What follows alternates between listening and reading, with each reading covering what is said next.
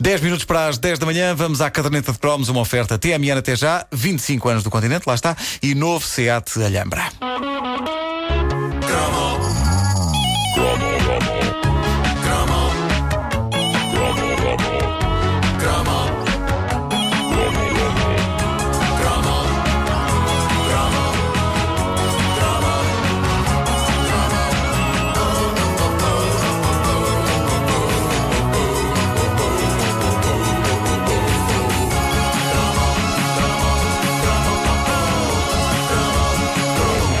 Impossível não começar esta edição da caderneta com um sonoro gaita, porque é precisamente isso que vamos ouvir, uma gaita.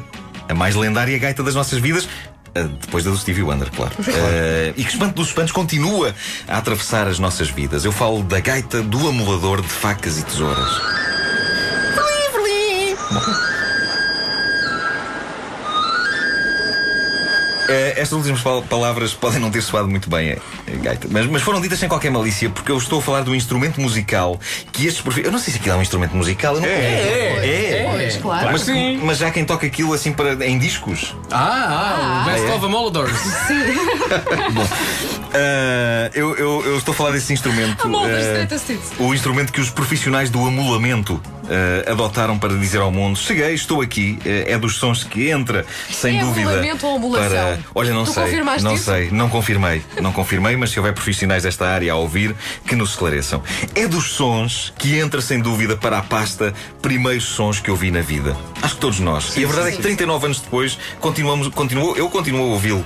Ah, no meu bairro, tu não continuas a ouvi-lo 39 anos depois. Não, Palmeirinho. Mas alguma vez regreste aos serviços ou não? É Não, eu aí é que eu- está. mas eu- Aí é que está. Não, e preciso. Eu não conheço ninguém que tenha recolhido aos Olha, serviços. então já conheço Ah, alguém. a questão é que, eu não um dia querendo. achei que tinha lá uma faca em casa precisava. de- Extraordinário. Eu vou experimentar esta coisa. És de a mandar única pessoa. uma faca. Pagaste quanto? Foi, foi caríssimo, já não lembro, mas achei muito caro. Achei muito caro. A questão é que eu, não querendo duvidar da eficácia e vá até do eventual sex appeal desta lendária profissão, se calhar é giro para engatar miúdas.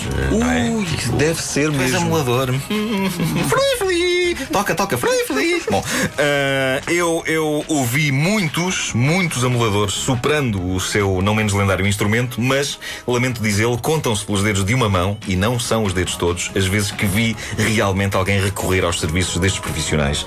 E eu gostava, a sério que eu gostava de ver ah, alguém ah, ah, a recorrer a este serviço. Incrível não, não ter estado presente quando tu foste ter com um Já amulador. Mas, Incrível. Mas, mas na tua ótica isso faz de mim o quê? É que estás a falar de uma Ah, uma deusa. Um bocadinho. Ah, pronto. Uma deusa. Pronto, pronto. Ah, porque sempre que.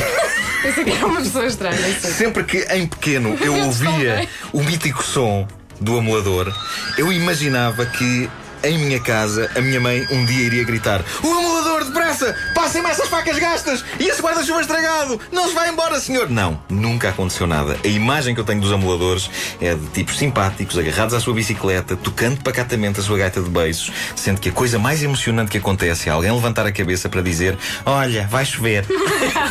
Era porque ele tinha a fama de pedir chuva, não É é? das minhas memórias mais antigas de infância, a profecia dos amuladores de facas e tesouras. Tanto assim que a dada altura eu pensei que fosse mesmo essa a função deles. Primeiro achava que eles eram malta com poderes. Como as minhas avós declaravam, olha, vai chover de cada vez que eles apareciam, houve uma altura da minha vida em que eu acreditei piamente que eles eram como que feiticeiros. E que só para chatear apareciam, tocavam a gaita e com isso faziam chover. Porque, e esta é a parte fenomenal da coisa, a verdade é que eles apareciam e chovia mesmo. Hão de reparar que há um fundo de verdade nisto da malafacas e tesouras e da chuva. Aparece um e chove. Garanto. Estão a olhar para mim com essa cara, garanto. Bom, eh, Estamos incrédulos. garanto. Garanto. Pois. Vai, vai começar agora a chover, já andam aí eles. Bom, Estás a passar este som? a questão é que eu depois Sem come- eu comecei a raciocinar um bocado e encontrei outra lógica. Os amuladores veem o último triológico como todos nós, como uns mortais não amuladores. E quando veem que o tempo vai mudar, metem-se à estrada com a bicicleta e com a gaita, porque lá está uma das coisas que eles arranjam é guarda-chuvas. E eles sabem, olha, vai chover. Ah, então é Isto isso. é tudo uma estratégia. Eu acho que é tudo uma estratégia. Epá, fez-se luz. Nas vossas cabeças. Agradeçam, agradeçam. Sim, obrigado. Obrigado, obrigado. obrigado. Ora bem. sabia. Bom, eu admiro. Agora sim tenho uma vida. Eu admiro sinceramente a persistência heroica destes homens numa era em que as facas e as tesouras estão cada vez mais resistentes e em que os guarda-chuvas são cada vez mais baratos e descartáveis. Eu acho que ninguém arranja um guarda-chuva. As pessoas vão comprar outro à loja chinesa. Custam para aí 2 euros um guarda-chuva. Ah, é verdade que só para vento aquilo se faz tudo. Enquanto chover só, não há crise. Ah, eu adorava que um amulador uma amuladora, embora eu nunca tenha visto uma mulher com esta profissão. Acho que isso não há. Eu adorava que um amulador ligasse para cá e dissesse como é o dia dele e respondesse à pergunta: amular ainda vinga? Hã?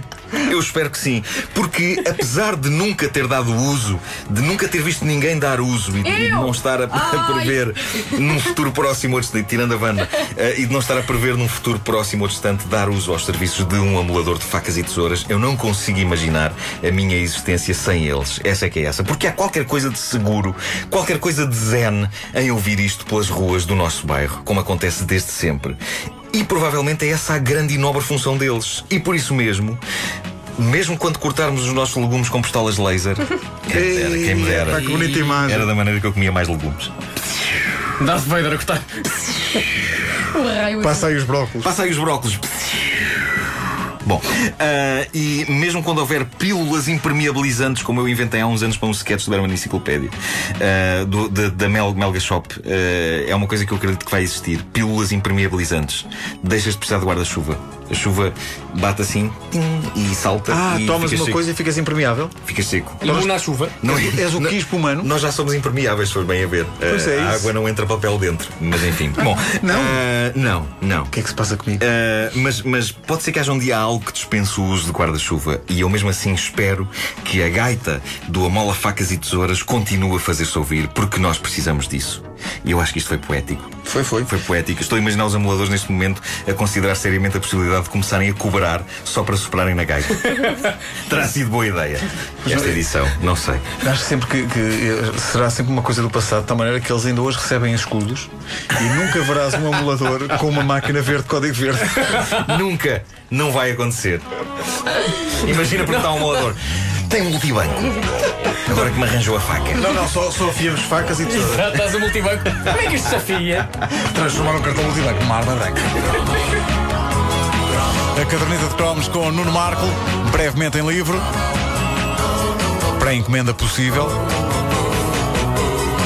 Esta edição, como sempre, teve o apoio TMN até já, 25 anos do continente e novo Seat Alhambra, versatilidade e tecnologia.